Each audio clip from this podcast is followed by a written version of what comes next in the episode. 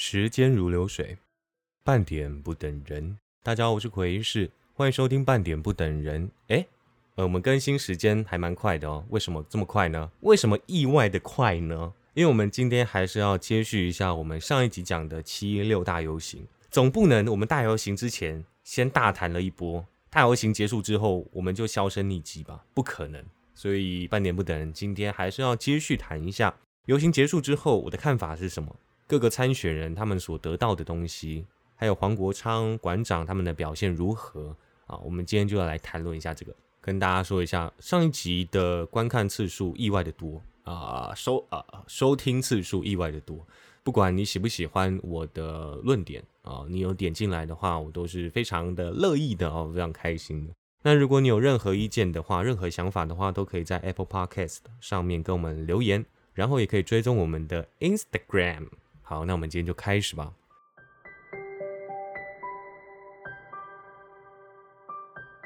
上一集的魁士啊，哦，我的论点呢是这场游行呢是实实在在的挺科大游行，但这个挺科大游行的定义，要是你以不同的角度去解读嘛。游行结束之后呢，我还是觉得这是一场挺科大游行。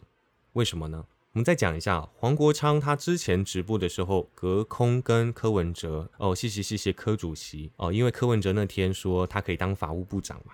再是黄国昌去年九合一大选的时候，他帮黄珊珊站台，这些动作你不可否认他是比较偏向柯文哲。虽然我知道我是管粉，我是昌粉。我现在也是柯粉，我知道他们哦，馆长跟黄国昌他都说这个游行，他们有邀请三个党派，他们都有邀请三个党派，然后也有邀请团体，这不是一个政治活动，这是一个公民社会参与的运动。我支持这个观点，而且我也完全支持这个游行。但是你不可否认，黄国昌的以前过往的行为来说，他是确实比较偏向柯文哲的。再来是馆长。他在直播里面直接捐给柯文哲一百万哦，说他比较穷，给他一点帮助。再来是他们七月三号的时候，分别到了民众党、还有国民党跟民进党的党部递交邀请函给三位参选人。那馆长到了民众党的时候，他有特别说，他说哦，我来到这边相对开心。你这些种种的行为，你不可否认说这两个主办人比较偏向柯文哲。那我们再看一下大游行当天的表现。很有意思的一点是，有网友开玩笑表示这是鸿门宴哦，因为你参选人如果要参加这个游行之后，哎，你大谈了十分钟，你演讲完之后，你要签署一个承诺书啊，签下去就是你支持这个游行哦，你支持他们提出的九大诉求。你当选之后，你一动算一咬啊，你当选之后，你就是要去实现它。你如果没有实现，你就会被黄国昌四年后。再把这个承诺书拿出来干掉。我相信，如果柯文哲以后如果当选，他如果没有去推动这个居住正义，我相信黄国昌跟馆长一样会开炮，一样会开轰。柯文哲、侯友谊还有红海的创办人郭台铭，他们三个人呢都收到黄国昌给的承诺书，但是呢，黄国昌在给侯友谊。跟在给柯文哲的时候态度明显完全完全不一样。有在跟七一六大游行的人一定知道我在说什么，态度是完全不一样的。以小弟我是柯粉哦，我是柯，我先一直讲我是柯粉，我支持这个游行。但是你支持这个人，你喜欢黄国昌，你喜欢馆长，但是不代表你不能发表你自己不同于其他粉丝的意见。我觉得是这样子。黄国昌给侯友谊的时候，侯友谊看起来是蛮惊吓的。这个哦，承诺书一签哦，就完蛋了啊，有点完蛋的感觉。不过他们后来还是签了啦。只是我那时候直播的时候，不知道到底是不是有什么阴谋还是什么力量，就是他在签的时候好像直播断掉了。回去看的时候，就是直接把它切断了。反正这个侯友谊最后是有签呐，但是黄国昌的态度就是一个很啊很正常啦，就是签给他签呐这样子，然后还特别强调了一下中国国民党啊，中国国民党。好，那相对于侯友谊的正常啊，黄国昌给柯文哲的时候就完全不是这样子。有看直播的，或者是有参与游行的，一定都感觉得出来，他在给柯文哲签署同意书的时候，哦，承诺书的时候是比较面露微笑，然后他还特意的去跟台下的民众说：“我们主办单位对每一个候选人都是公平的，对不对？有没有公平？”然后台下的哟鼓噪这样子。正常人如果听到这里，都知道你在说你在跟台下鼓噪说：“哎，我们都是公平的哦，对不对？对不对？他要不要签？他也要不要签？他要不要签？”这时候你就是已经站在不公平的角度上了。这个言行呢，这个动作我是觉得很没有必要。讲到这边，我们来讲一下黄国昌跟馆长在游行上的表现。我觉得可以改进的一点就是我刚刚所讲的，就是他们对待柯文哲、对待民众党态度是明显优于侯友谊的，更不用说民进党，他们直接炮火全开。这等一下再讲，他们是态度是完全优于侯友谊的。但是，既然你们之前都主张说这是一个不分党派，然后是一个社会公民参与的游行，那我觉得这种事情啊，偏向于某政党的某一个人的立场的时候，这个动作你们就要去避嫌呐。你心里支持柯文哲，我相信大家都看得出来，这两个人肯定是支持柯文哲的。你心里支持柯文哲，但你主张是呃不分党派的话，你要去避嫌。避免让不认同这个游行的人找到那个打你的点，你不要让他们找到可以抨击你的点。我觉得他们有一个做得很好啊，就是他们两个人支持柯文哲，所以这个活动最后的压轴演讲人是谁？是柯文哲。好，你们心里支持柯文哲，好，大家都来，那我就帮你排压轴。压轴就一定是挺科吗？不一定啊。我自己是主办人，我想怎么干就怎么干，我想怎么排就怎么排。啊，我把郭台铭排前面，侯友谊排中间，柯文哲排后面。难道就是挺科大游行吗？不是嘛？所以我觉得这个动作就够了。除了这个动作之外的任何动作，任何人在游行上的动作都应该是要更中立一点的。因为你们自己说主张不分党派的游行，但是很明显的，你们在游行上的态度给人家的感觉就是很不一样。这是呃馆长跟黄国昌，我觉得比较我自己啊，我自己觉得可能要改正的问题啦。对不起啦，对不起啊，对不起。我再说一次，如果明天总统大选投票，我会投给柯文哲。我的出发点就是，我不希望让一个很好的游行，然后被反对者找到那个痛点，然后硬打，然后硬打的时候，你又很难站得住脚。除了这个之外呢，我觉得馆长跟黄国昌他们在游行上的表现是相当优秀，我只能说相当优秀。如果有听过我上一集节目在讲大游行的，我是我那时候有担心说，哦赖清德、民进党他们在当天在圆山大饭店举办那个全全大会还全代会嘛，我很怕那个他们有更大的新闻去压过这个游行。但是没想到游行开始之后，我觉得我自己说错了啊，黄国昌跟馆长当天的实力爆表。首先，馆长跟黄国昌他们是第一个上去讲话的，还有最后一个讲话的啊。柯文哲下台之后，馆长有最后讲总结。非常有意思的一点就是，他们两个人，黄国昌第一个上台，馆长最后一个上台，所讲的致辞、所讲的话，全部都是引用自蔡英文二零一六年的竞选宣言。在骂马英九啊，说政府无能啊，然后要站在总统府前面抗议呀啊之类的啊，争取居住正义啊，都是他以前讲过的话。我觉得这个做法非常厉害。你讲再多都没用，大家会走上街头，就是因为蔡英文政府做的不好嘛。你就是用他的话打脸他自己，一直去重复，一直去 repeat。你不用讲任何其他东西，你就讲他以前讲的话。高招，这真的高招啊！黄国昌第一个上去演讲的时候。先把这个全部重讲一次。当然，他有掺杂他的话，说什么哦，只是行动的刚开始。这个对以社会运动出身的他来说，就是很正常的啦。多加他的想法、看法，然后渲染全场，鼓噪全场，让全场有那个气氛开始，免得那么热。哦，那那么热，我真的待半小时都都待不下去。接下来游行开始进行，大家就很生气啊，很生气，很生气哦。每个人上台演讲的时候都很哦很气啊，台下民众也跟着一起气，气到最后的时候，馆长上来讲话，再把蔡英文的话重讲一遍，然后跟黄国昌不一样。黄国昌平常是有参与政治的人，他以前是立法委员，所以他当然他比较对政治有他的想法。馆长对于一般大众来说，就是比较亲近一点、亲和一点。他是一个健身网红，相较于黄国昌，他是比较没有那个政治的，这叫什么知识吗？一定吗？政治的一些想法嘛。他这时候就强调说，他平常讲话是不看稿的，不拿板子的。但是为了要重新讲蔡英文的话，他把那个纸拿出来，他把讲稿拿出来。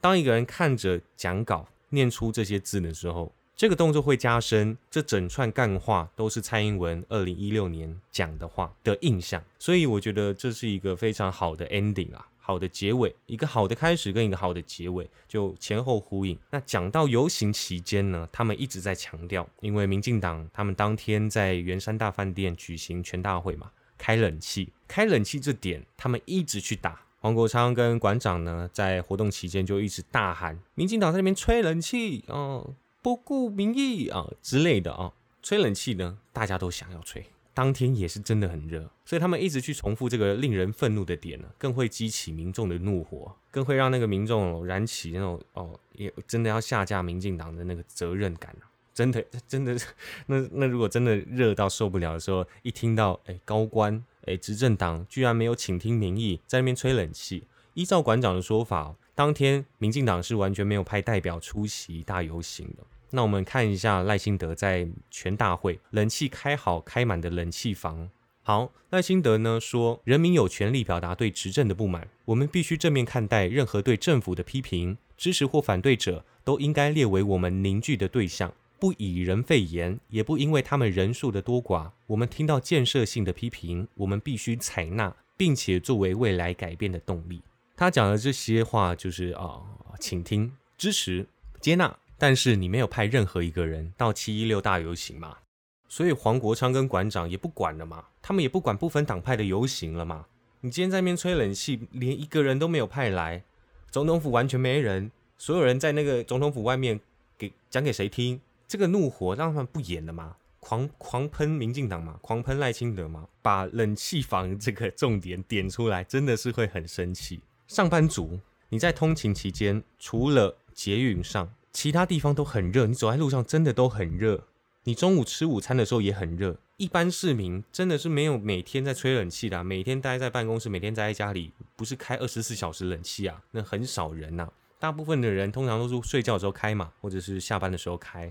啊啊，真的不是好热哦，开一下好了。啊，这种它不会二十四小时全部开着嘛，又不是小 S，对不对？他们把这个晒太阳跟吹冷气的对比显现出来，我觉得是一个很好的。再加上现在缺电的议题啊，电费要涨的议题啊，都是大家很重点关注的。所以你一直去强调说民进党执政党在吹冷气，那民众就真的会更生气、更愤怒啊，更想推翻这个政府。这样子，这是一个很好的手法啦，我觉得。再来是民进党。他们在全代会的时候，所有高官赖清德啦、蔡英文啦、陈建仁呐，他们全部穿着那个夹克，就是赖清德的竞选小物——台湾夹克、台湾价值夹克吧？我看一下叫什么？赖清德首波募款小屋亮相，挺台湾夹克。他们穿着一个夹克哦，夏天呢，哎，几万人在凯道晒太阳，有些人搞不好连衣服都不都不穿嘞，对不对？你你在你在饭店里面穿夹克，吹冷气。蔡英文还讲说冷气还不错，这些点都是国民党或者是民众党哦，馆长或者是黄国昌可以去抨击的点。好了，那我们休息一下，等一下回来来谈一下侯友谊他在这个游行上的到底是不是在客场打球呢？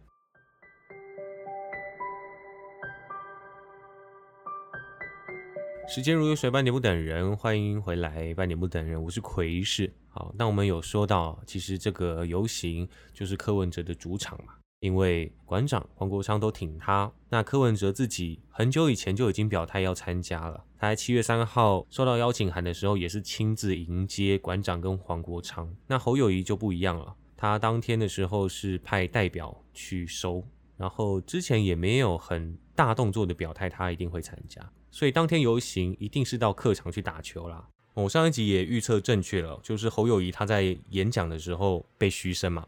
首先这不能怪台下都是柯粉，好，忠实所说的哦是民众党的造势大会，不是。首先是侯友谊他自己演讲的内容完全不对。完全不对现在年轻人的口味。首先，他们最近把三次选举让马英九全胜的金小刀加入了侯友谊竞选团队当执行长。那很多人都说，哦，现在侯友谊啊，他现在对外表达能力有加强啊什么的，就是有这个金小刀的加持啊，这个战神没有尝过败仗的金小刀帮助啊。但是他们在这次的游行完全是一塌糊涂。相比于郭台铭还有柯文哲。郭台铭我们知道他的讲话本来就是卡卡的，K K 啦，大家都知道。有心人士啊，或者一些车椅媒体，他都会在 YouTube 上面把它剪辑成很像老人痴呆。你有看过他演讲，你就知道他就是一个讲话 K K 的老人啦。但你也不能说这样的讲话方式会影响到他的执政表现嘛。你像八十岁的美国总统拜登，他也是很常口误啊。但郭台铭有口误吗？他只是讲话就是那样卡卡的嘛。所以拜登健康状况出问题，大家都担心。但郭台铭好手好脚的啊，他还跟馆长一起走象山、爬象山，还屌虐馆长诶。那他在演讲的时候高呼这个居住正义的时候，台下也是欢呼。柯文哲也更不用说，他本来就是一个演讲的料嘛，他以前就是在那个教书的嘛。侯友谊就不是了，侯友谊真的是哦。侯友谊到底在干嘛？侯友谊到底在干嘛？他居然在那边说什么让侯友谊做？让我们做，呃，这个这些事情就会变好。居住正义侯友谊，居住正义侯友谊，到底是谁在造势大会啊？到底是谁把他当成造势大会啊？居住正义，柯文哲演说的时候，他有造势吗？他有说司法改革柯文哲吗？没有啊。你前面都讲的好好的，你讲到这些关于比较政治色彩的内容的时候，台下当然就会报以嘘声嘛。你不能怪他们嘛？什么叫做居住正义侯友谊？跟大大家讲居住正义侯什么东西啊？你写的什么？虽然说我觉得是停课大游行，但他们对外讲的就是不分党派的游行嘛，就是公民社会参与的游行嘛。你在那边呃，你在那边居住正义侯友谊，你当然会被不，你当然会被呜，你当然会被，你当然你当然会被虚虚报啊！我只能说虚报很尴尬。如果我是侯友谊的话，我不知道我的我我我不知道我那时候讲话的时候要对着谁讲哎，台下全部都是倒赞嘞。好，就是跟我说的一模一样。我上一集说他搞不好会被虚声，这是他只能怪他自己，他又再一次搞砸了。我上一集说他要到柯文哲主场来一场蓝营保卫战，不要让柯文哲吸走蓝营的票嘛。他这次的大概只有深蓝还没有离开吧。如果有时间，我会做一集嗯侯友谊的特辑啊，他之前所公开演讲的内容哦，打太极的时候，大家来讨论一下他可以怎么样说的更好，好不好？啊，我我自己有这个想法，但就是要挪出时间来。我只能说，之前的九合一大选，我是新北市民啊。那我是投给侯友谊的，我没有投给林佳龙。那时候他所主张的“吼吼奏歹级”，不要政治对立，那时候是有用的，因为那是地方选举啊，选一个城市首长本来就是要“吼吼奏歹级”。现在总统大选不一样，那格局变了嘛，他不仅是要你的市政表现，他你还要有国际的视野，你还要能够凝聚整个团队。你现在没有把国民党整合起来，然后后面又是金小刀，后面又是朱立伦的。你看赖清德，大家会觉得他后面有什么帮手吗？蔡英文有帮他吗？你们觉得蔡英文有帮他吗？可能有，但大家看不出来啊。大家现在看民进党参选人，就只有赖清德一个人；大家看民众党参选人，就只有柯文哲一个人。现在看国民党参选人，也只有一个人侯友谊，但是他后面站着好多人呐。或许是性格问题，他是警察出身的，可能就比较不善言辞，或者是不想要那么的矫情，那么的给掰，觉得政治都很假。他是一个很 real 的人，他要展现这个特点的话，他也没有展现的很好。这就是我觉得他现在面临的问题啊，就是他的特点，大家都知道他深耕新北市十二年，表现很好，得票率也都很高诶。但是为什么这次就是整个跌落神坛？因为他的弱点被人家发现了嘛。他那个被放大了，他没有去赶快去改正，一直犯错，一直犯错，犯同样的错。有关演讲内容，不管是在大学或者是这次的游行的演讲内容，对外表达的能力都有待加强啊。好，我们不要再讲侯友谊，好不好？我们现在来讲一下关于台下都是科粉的说法，我们来讨论一下。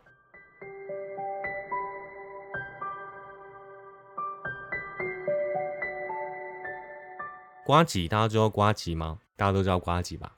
他在游行结束的时候，他发了一篇文哦。他在他的 Froggy Show 上面发文，他说：“时代力量党的立委黄婉瑜啊，他当天有上台演讲。他骂完国民党、民进党，台下一片欢呼后，跟着痛骂民众党。黄婉瑜说：‘我必须要负责任的说，白色跟黑色的距离，并没有比蓝色和绿色好到哪里去。反正他就是抨击柯文哲跟牛鬼蛇神站在一起，算什么第三势力？然后就被台下嘘声。那瓜吉呢，就在脸书上说。”这就是我要的中立选民，碎啦！这样子。这边贴文现在有一千多则留言，蛮多是抨击他的。其实我也不认同他所讲的。虽然我说是挺科大游行，但是我的我一直强调，我是站在黄国昌还有馆长的角度来说，他们两个确实是挺科。但是台下的选民有谁说他们要中立的？有任何人说他们要中立的吗？馆长跟黄国昌他们在讲这个游行的时候，他们有呼吁台下民众是要中立，不能表达意见的吗？他们只有禁止民众穿有政党标记、有政治色彩的衣服。除此之外，他们没有要求任何人需要参与游行的时候需要中立。馆长在每一次直播都有说到，他不会去管谁投给谁，他就是大骂民进党，但是他不会去决定你要支持谁，要投谁都可以。他多次强调这个，如果听众是管粉的话，帮我背书一下好不好？所以瓜吉这个言论是我比较不解的点啊。我觉得你可以说黄国昌跟馆长分明就是在偏袒柯文哲，就像我说的嘛，你可以这样讲，但你不可以说台下民众，你不可以质疑他们是中立选民还是不是啊？有人规定吗？台下民众青菜萝卜各有所好，每一个人都有支持的参选人。今天这个游行公平正义救台湾，每一个人都想要为自己的未来做点事情。我们可以看到台下的年龄层有三十几岁到四十几岁。大多都是哦，看起来大多都是三十几岁到四十几岁的。为什么年轻人呃二十几岁的比较少？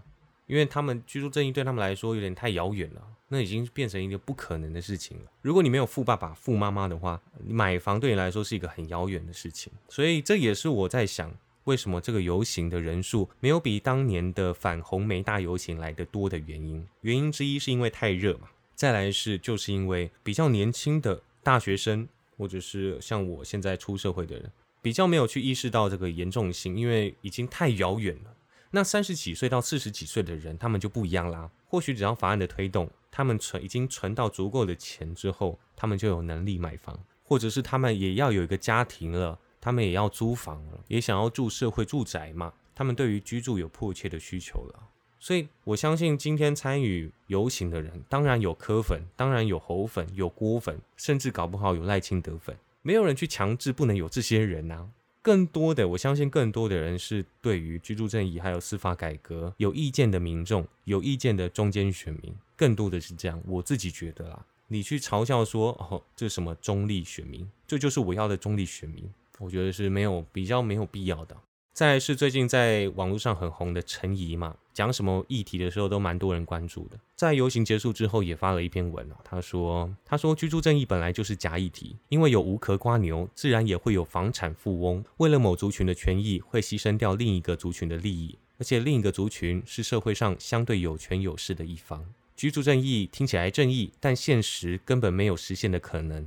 除了你是共产集权国家，在资本主义的世界就是个假议题。”他这个文章还蛮多回响的。其实他的观点就是我讲的，太遥远了，要实现根本不可能。其实很多人都知道，馆长跟黄国昌他们提出的这个九大诉求，要实现根本是很难很难呐。你就算柯文哲上台，我相信也不可能马上实现，甚至还会跳票。我们先不讲这个文章有没有一些有没有一些神秘力量。陈怡他本来就是一个呃，算是一个蛮声有声量的人。那他以他的作风来说，他应该也不缺钱，也不缺房。他从生下来，从小到大，感觉起来是没有遇过大风大浪的一个人呐。除了他在网络上被骂很惨之外，当然他真的是也蛮聪明的，很会抓住那个话题性。他一定比较没有居住方面的需求啦，或者是司法改革需求，这一定的。所以他站在不同角度的时候，当然就会说出一些不一样的想法。但是就是因为这个诉求遥不可及，所以大家才。只好上街游行嘛。如果这个很轻松可以达到，大家还需要上街游行吗？立法委员开会通过就好了嘛。拖到七年后，大家再来开一个游行，晒晒太阳，然后讲一些完全不可能实现的诉求，这就是最后一步啊！这就是没办法中的办法了。黄国昌那样子喉咙沙哑喊喊喊半天，一定很多人像我，我也觉得最后一定没屁用啊。他可能要再修饰一下他的说法。我相信他说的假议题确实啊。就是很难实现，但是他要去讲说这个议题很难实现，那为什么有那么多人会上街游行？好，大概都说完了啦。那最后我想解释一下，我这次没有去大游行，最大的原因就是太热。然后我的白色衣服刚好都拿去洗衣机洗。好，啊，讲到白色衣服，网络上有些人说七一六大游行主办单位黄国昌馆长要求民众穿白色衣服上街，是因为挺科大游行，民众党嘛，白色力量嘛。但其实他们是 Tiffany 蓝啊。但是我要帮他们澄清一点，二零一九年的反红梅大游行，我也有去参加，我有去参加。那天下大雨，他们也是要求大家穿白色衣服上街游行。如果照这些酸民来讲的话，反红梅大游行应该是要穿绿色才对啊，但是他们还是穿白色啊。柯文哲那时候有有要选总统吗？没有嘛，就是统一啦。他们两个游行都是要求民众穿白色衣服啦，所以没有什么穿白色衣服就是挺科大游行这件事情啦。那白色相对来说也是比较好找的衣服啊，看起来应该是最适合游行的衣服啦。黑色有点奇怪啊，丧礼是不是啊？稍微插话一下，好，今天应该没有想要讲的事情了。总之，总之这集节目是因为我讲了一集大游行，我总该讲一下结束之后我自己的看法嘛。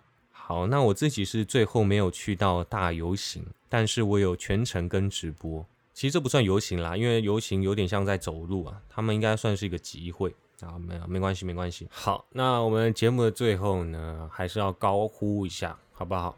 居住正义好友谊，居住正义好友谊，居住正义好友谊。这集就这样吧，现在已经半夜了，明天要上班。好，时间如流水，半点不等人。如果有想法，欢迎在 Apple Podcast。上面留下你的意见，然后追踪一下我们的 IG，关注一下我们的 Podcast。时间如流水，半点不等人。我是奎师，大家拜拜哦。